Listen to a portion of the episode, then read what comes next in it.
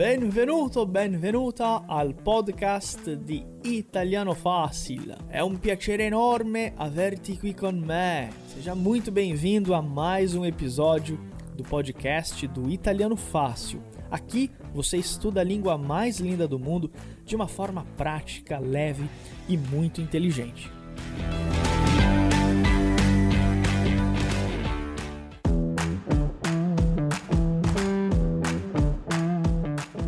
Eccoci, eccoci ragazzi, buongiorno, buongiorno in Brasile, cioè buon pomeriggio in Buonasera! Brasile. Buonasera in Italia, eccoci, siamo in diretta, buonasera, buonasera, vediamo chi c'è, abbiamo già eh, un bel po' di, di anche studenti, vediamo, vediamo un po'.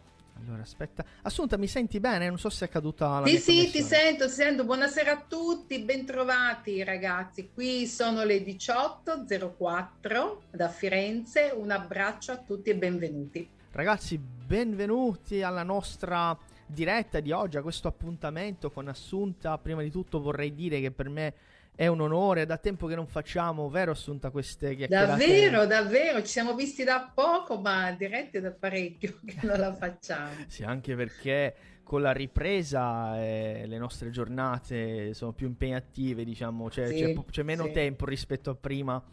Sì. Eh, ma comunque, allora, prima di tutto, Assunta, ehm, cioè, ti chiedo di presentarti, eh, racconta un po' eh, su di te, come, come, mai ci siamo conosciuti, che lavoro svolgete in Italia, eh, prego. Allora, mi chiamo Assunta Facchino, sono la direttrice dell'Istituto Il David ed è una scuola di lingua italiana per stranieri nel centro di Firenze. Dirigo la scuola con mio marito Carlo che si occupa di amministrazione e io mi occupo di didattica. E sì, è il mio mondo perché ormai sono tanti anni che svolgiamo questo lavoro. Ero insegnante, eravamo insegnante e poi abbiamo rilevato la scuola, quindi da ex insegnante so benissimo cosa voglio nella mia scuola, che atmosfera bisogna avere e che tipo di didattica bisogna affrontare. Quindi siamo in pieno centro a Firenze, che è una città meravigliosa perché internazionale, storica, moderna, antica e tutto insieme. Voi, ma la maggior parte di voi la conosce sicuramente.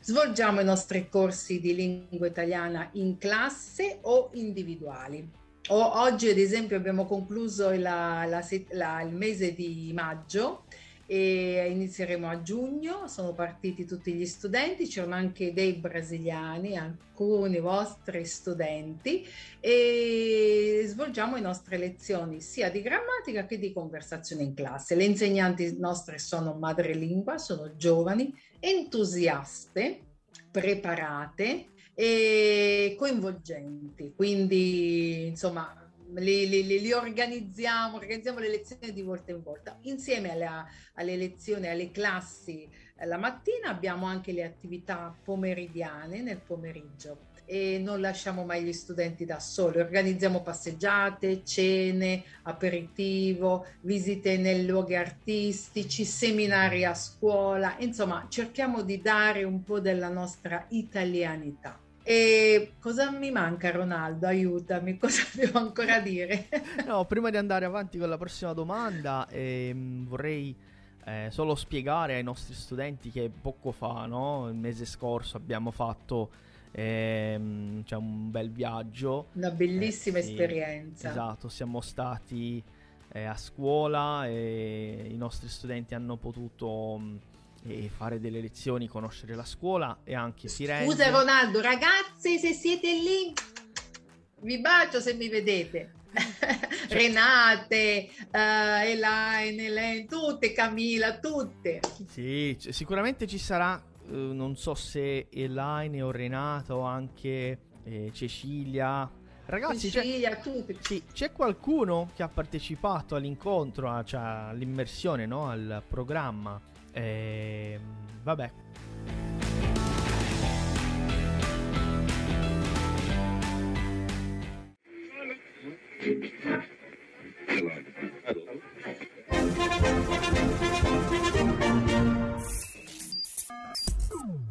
Você sabia que todos os dias a gente posta conteúdo fresquinho, direto da Itália, lá no nosso Instagram? Isso mesmo, você pode aprender italiano diariamente com as nossas dicas que a gente publica e compartilha no nosso perfil oficial.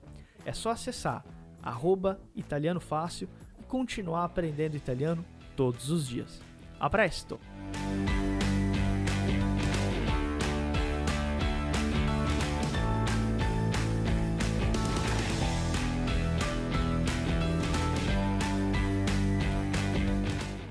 Comunque, Assunta, no, volevo solo ehm, parlare appunto di eh, com'è questa ripresa. Molti di, di, coloro che ci stanno guardando non sanno esattamente com'è, com'è la ripresa in Italia, com'è eh, questo nuovo periodo, questa nuova fase eh, cioè negozi, ristoranti, eh, gli spostamenti no? eh, con, con, i mezzi pubblici, com'è, com, com'è, la ripresa? È veramente una ripresa o è ancora una cosa diciamo un po', eh, cioè la gente mm, è, è, tranquilla o c'è ancora quella paura di una quarta ondata? Non so, come, come vedi la situazione? Ma io la vedo abbastanza tranquilla. Firenze, devo dire, ha avuto un'esplosione di gente piena di turisti e piena di italiani che fanno questi gite fuori porta. La ripresa c'è, la riapertura è al 100% perché ormai, come tu sai, nessuno, non c'è più il Green Pass, non c'è più il controllo.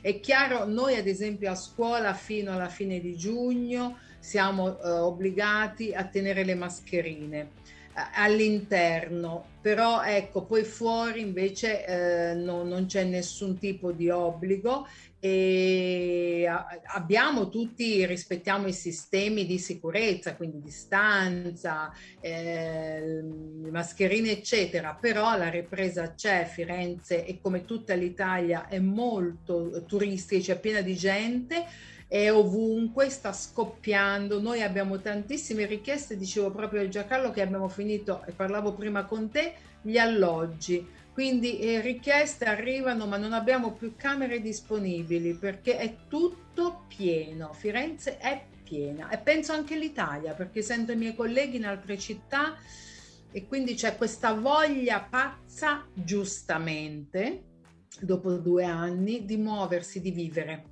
anche perché ci siamo resi conto che è molto breve tutto e quindi vogliamo fare, vogliamo fare, vogliamo viaggiare. Quindi tutto aperto, tutto libero e tutto come prima. Quindi rispetto al 2019, per esempio, eh, il mese di, di, di, maggio per voi è, è stato un mese più pieno o più tranquillo? Perché...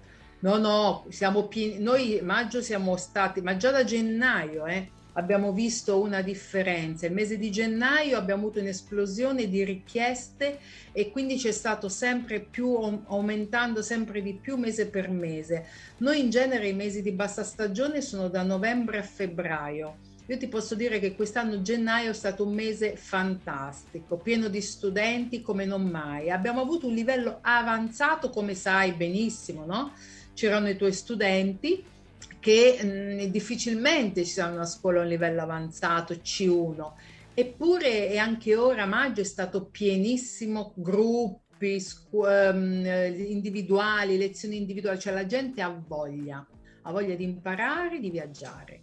Sì, ho sentito quando ero giù eh, al portone aspettando i nostri studenti e, e scendevano tutti, cioè sentivo inglese, tedesco, spagnolo, eh, cioè, uh, uh, di tutto, ho visto di tutti i colori lì. Eh, sì, la bellezza. Ronaldo, è proprio questa, la bellezza è proprio questa, perché si incontrano tantissime culture, tantissimi paesi, no? Che hanno differenze eh, storie, culture, cucine, cioè poi si incontrano in classe e durante la conversazione si confrontano con le insegnanti. Allora nascono dei bellissimi gruppi, amicizie e, e chiaramente si impara tanto, no? Cioè la mente viene aperta a 360 gradi, cioè anche le tue stesse studentesse hanno fatto amicizia con altri studenti.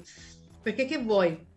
Stai insieme tutti i giorni, quattro ore, quindi tu vedi un tedesco, un americano, uh, un, un, vabbè, brasiliani, poi abbiamo tutti gli europei, spagnoli, uh, dalla Grecia, dalla, da, dappertutto, quindi è un ambiente internazionale veramente.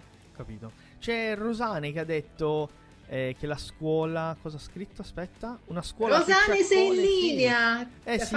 le... una scuola no. che ci accoglie con affetto e tanta attenzione. Poi ha scritto che... Mh, mm, Aspetta che ha scritto ancora una Rosane, ma Rosane ha fatto il corso per quattro settimane. Sì. Oggi mi ha salutato, mi ha dato un bellissimo regalo che, mm, che lo, lo, adoro. È stata molto contenta, mi ha detto delle bellissime cose e lei, devo dire, ha fatto tanti progressi in quattro settimane perché perché soprattutto non parlava in classe portoghese in classe ci sono talmente tanti paesi che o parli italiano o chiaramente principianti anche un po' in inglese, però c'è uno sforzo continuo a parlare l'italiano. Poi era in una famiglia da una signora italiana e quindi parlava anche italiano e lei veramente ha fatto tanti progressi. Brava Rosanna. Eh, sì,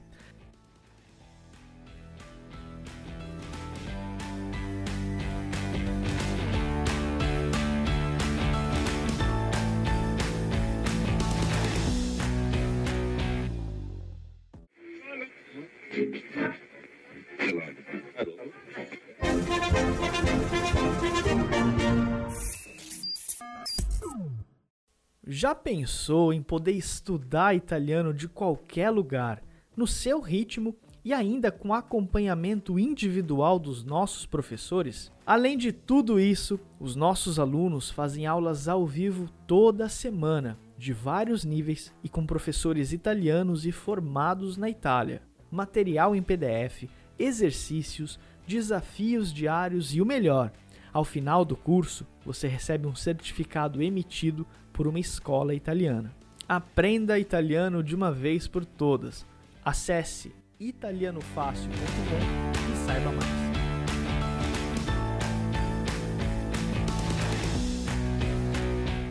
Assunta, la ripresa ovviamente non è soltanto eh, nel settore dell'istruzione, no? come, come, a scuola, ma anche ho visto eh, qualche giorno fa un, uh, un, articolo di La Repubblica, non so, che l'aeroporto di Roma eh, ha ben 10.000 posti di lavoro aperti. Io non so se si trattava di lavori diretti o di lavori eh, temporanei, non so. Ma tu come vedi ehm, c'è il mercato eh, di lavoro, c'è anche questa ripresa, c'è questa preoccupazione dalla parte del governo di far riprendere tutto anche per quanto riguarda il settore eh, cioè, industria, eccetera?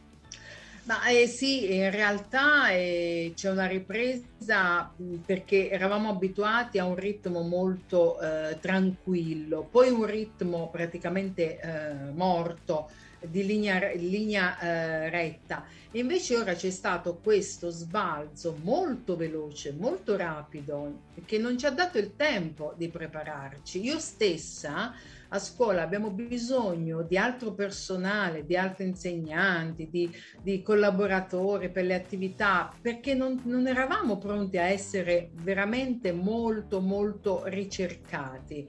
Ci aspettavamo una ripresa più lenta e infatti ad esempio ristoranti che cercano camerieri, cioè è comunque, c'è movimento, quindi l'economia. Poi mh, metti anche che molte persone, Ronaldo, con, con la, la pandemia hanno cambiato anche lavoro si sono trasferiti, cioè eh, Firenze è una città internazionale e molti lavoratori non sono fiorentini, magari vengono dal sud, vengono da altri paesi, con la pandemia e il lavoro fermo si sono trasferiti non lavorando chiaramente. Quindi ora con la riapertura ci sono dei ristoranti che non trovano camerieri, che non trovano pizzaioli perché sono tutti tornati ai loro paesi per evitare di spendere affitto, soldi. Quindi ci troviamo in città molto turistiche con una carenza di personale. Io anche i miei insegnanti, molti erano, non so, uh, di Roma, uh, Emilia Romagna ed erano, vivevano a Firenze. Non lavorando, sono tornati a casa. Quindi insomma c'è un po' di difficoltà però e si vede che c'è eh, una grande, grande voglia, grande ripresa. Ora sono tornata da scuola, sono a casa, sono passata da, da via Calzaioli, c'è gente così davanti ai negozi, c'è fila davanti a Cartier, cioè, e c'è la fila per entrare da Cartier. Ho detto mamma mia, è veramente impressionante. E c'è stata questa esplosione di Firenze. Voi magari la pubblicità, voi che il comune abbia lavorato anche a livello internazionale, perché Firenze si è preparata molto in questi due anni, no? Ehm, eh, è una delle città più verdi d'Italia sta lavorando molto per la digitalizzazione, sta lavorando molto a livello di internazionalizzazione per la pace, quindi sta cercando, lavora molto, sai, e facendo molta pubblicità a livello internazionale, chiaramente la gente sente, sente la città e vuole venire a conoscere, probabilmente anche questo. Sì, è vero, eh, cioè da Roma a Bologna, in qualsiasi ristorante, bar, eh, in cui sono passato eh, c'erano i cartelli cercasi sì. personale, cercasi personale e non solo nei bar, ristoranti ma anche negozi, eh, sì. eh, dappertutto, un, ben una ventina di cartelli ho visto eh, e ho, cioè anche ho fatto delle foto perché di solito gli studenti mi chiedono spesso com'è il lavoro in Italia, trovare lavoro in Italia. Ovviamente uno deve parlare la lingua, non è che assumono certo, qualsiasi certo, persona. Eh. Eh eh, però eh, alla fine ehm, cioè, sono stato molto contento di vedere che ci sono questi posti di lavoro e che ovviamente cioè, la ripresa è vera e cioè, speriamo bene.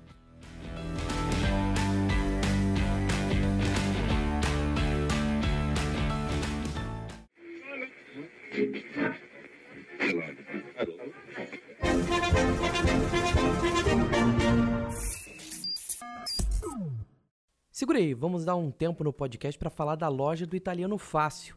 Lá temos camisetas exclusivas, canecas estilizadas com as principais cidades italianas, entre muitos outros produtos exclusivos de Italiano Fácil.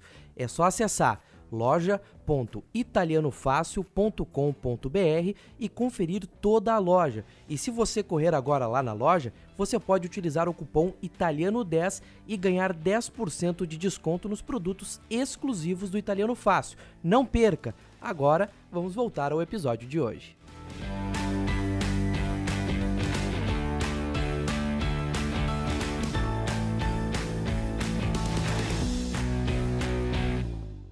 Ma eh, eh, a parte questo, vedo che c'è sole ancora, c'è, mm, sì. eh, vedo dalla luce che, che, che, che entra. È nuvoloso, colpisce, sì, è un po' ti... nuvoloso perché sennò vedresti una luce in mezzo al sole, però oggi c'è luce ancora. Sì, ma è, è, fino a che ora più o meno c'è ancora il sole? Perché per noi è un po' strano, per chi non conosce l'Italia non sa forse che le stagioni sono invertite. Eh, qui oggi abbiamo 35, intorno ai 35 gradi massima eh? Eh, e il sole c'è fino a, inizia a tramontare verso le 8 e mezzo, un quarto alle 9, però chiaramente andando più avanti, giugno, luglio, agosto, tramonta alle 9, 9 e mezzo, ecco questo è l'orario, e albeggia alle 5 verso le 5 fa l'alba. Sì. Però oggi è nuvoloso perché avremo, dicono, un fine settimana con pioggia temporale perché fa talmente caldo che c'è questa concentrazione di umidità. Però ecco, eh, fino, fino, a ieri, rilato, la terrazza era ben usata della scuola su, tutti su fare pausa sotto gli ombrelloni perché o l'aria condizionata, dipende un po' dalle esigenze. Sì, ragazzi mi raccomando, Assunta ha usato due verbi non tanto eh, comuni eh, di solito usiamo albe e tramonto, ma lei ha usato albeggiare, che è un, è un verbo particolare, non è tanto... Sì. E anche il verbo tramontare. tramontare. Quindi vediamo se siete bravi a scrivere questi verbi, quindi un velocissimo esercizio di, eh, di ascolto. Albeggiare, quindi albeggiare, attenzione alla doppia, e tramontare. Vediamo se, se, siete bravi. Vediamo se riescono a scrivere. Siete eh. tanti. Comunque, io ri- ho qui tutti i vostri messaggi, non riesco a leggerli tutti, altrimenti non posso concentrarmi a raccontarvi tutte le, quello che vorrei dirvi. Sì. Quindi, ragazzi, eh, facciamo una cosa. Mentre faccio la prossima domanda eh, a Assunta, ehm, per favore scrivete le vostre domande, che casomai alla fine se ci sono delle belle domande, ehm, cioè, le farò ad Assunta. Quindi, pessoal, escrevam as perguntas de vocês aí nos comentários para que eu possa perguntar para Assunta durante a nossa aula. Approfittate, questo è un altro verbo, approfittare, usare bene il tempo, usare l'occasione adatta per fare domande. Non vi preoccupate, fate domande, vostre curiosità. Sì, anche perché prima di iniziare la lezione parlavo con Assunta eh, del prossimo programma che stiamo, eh, cioè iniziamo pian piano a sistemare anche le date, quindi eh, c'è già un gruppo di ben 12 studenti che, bello. Eh, che saranno a Firenze, sono molto contenti, hanno che iniziato. Che bello, sì. anch'io sono contenta. Poi ottobre è un bel mese, dai, avete fatto bene. Come ti dicevo, ottobre è un mese secondo me mh, mm, meno caotico, meno turistico, però nello stesso tempo il clima è molto buono perché ora si sta spostando, c'è un bel autunno, non è freddo, non è caldo e la luce c'è ancora perché fin quando non cambia la, la, l'ora legale con l'ora solare, quindi a fine ottobre, avete ancora orari, ore di luce, quindi è un'ottima scelta, vi troverete bene. Sì, ovviamente eh, hanno fatto una domanda che te l'avrei fatta prima però eh, che riguarda la guerra. Sappiamo che ovviamente gli effetti della guerra eh, sono disastrosi, diciamo, però a livello economico-sociale eh, ho, ho, anche sentito che sono arrivati no, eh, dei profughi in, in Italia no, dall'Ucraina, ehm, bambini, eccetera. Ma quali sono gli effetti, eh, l'impatto della guerra in Italia secondo te? Ma eh, sinceramente i profughi sono arrivati e sono accolti in strutture ehm, dedicate a loro, quindi non, non, c'è questa grossa differenza a livello cittadino. Eh, quello che probabilmente riscontro è un leggero aumento di prezzi, ne, eh, soprattutto prezzi alimentari perché tu sai benissimo che con la situazione ucraina, quindi il grano, tutti i cereali che provengono sono stati bloccati perché dall'Ucraina, cioè la Russia ha impedito di, di, all'Ucraina di inviare navi con grani e cereali. E questo ha, è anche molta, molta frutta, verdura, spostamenti col carburante, no? con l'aumento del carburante, l'aumento del gas, eccetera. E questi sì, abbiamo avuto degli aumenti perché mh, eh, vedo la differenza dei prezzi di qualche centesimo, euro, non, mi, non pensare che siano chissà che, però comunque frutta, verdura, pane, eccetera, c'è un leggero aumento di, di spesa, costo che poi alla fine del mese uno va a pagare quell'euro in più, insomma, per le famiglie con persone numerose, famiglie numerose, eh, va a incidere sulla vita eh, familiare, economica, no? Quello più preoccupante probabilmente potrebbe essere d'inverno il gas, perché tu sai che l'Italia non avendo centrali nucleari, noi il, mi sembra che sia il 40%, il 60% noi prendiamo il gas dalla Russia. Aumentando il prezzo, eh, in Italia c'è stato una, un aumento del gas, 10-20% anche di più, e questo si è già visto nei scorsi mesi, negli scorsi mesi. Quindi questo potrebbe essere più preoccupante. Però eh, io sono ottimista e spero sempre che la situazione si risolva al meglio. Io ho tantissime studentesse russe che purtroppo sono rimaste bloccate in Russia, non possono venire, ma loro sono contro tutta la situazione e mi dispiace molto. Cioè, um, scambio con loro dei messaggi, eccetera, però è tutta un'altra parte della Russia che è contro Putin. Quindi, insomma, non sono tutti eh, uguale, ma è una situazione molto, molto, molto brutta, ecco. Non, però grosse, in Italia grosse, grossi cambiamenti non, eccetto, ecco, come ti dicevo, un aumento di un po' di, sulla spesa e sul gas. Sì, eh, anche noi abbiamo sentito la stessa cosa eh, al supermercato, no? Eh, quindi la pasta, eh, molte cose. E, e, poi c'è un altro discorso, una cosa che dico sempre, eh, da quando siamo stati eh, nel 2020, il prezzo del caffè per esempio è lo stesso. Solo che... Dici? Eh, sì. sì, sì, il prezzo del caffè era, era lo stesso, un euro, un euro 10, quindi è... mm. Solo che un euro nel 2020 non è, non, non è lo stesso valore di un euro oggi. quindi a causa dell'inflazione ovviamente, quindi sì, nel senso, sì, ok, il, il prezzo finale è la stessa cosa, però un euro Sì. oggi, eh, e quindi non so, è, è un, po', un po' particolare.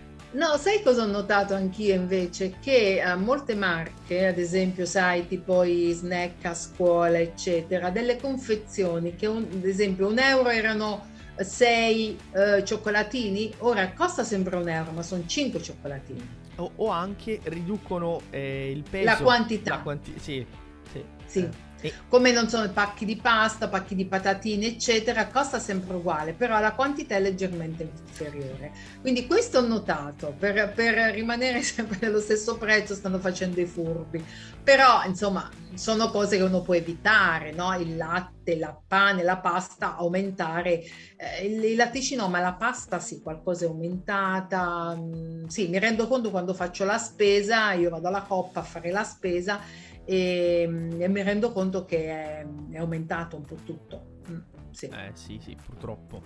Eh, ma vabbè, parliamo di belle cose, dai. È stato un piacere enorme averti qui con noi per un'altra puntata del nostro podcast ufficiale. Ci vediamo in un'altra puntata. Grazie mille e a presto.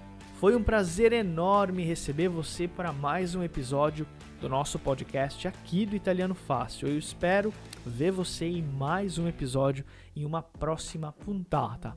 Muito obrigado, grazie mille e até a próxima.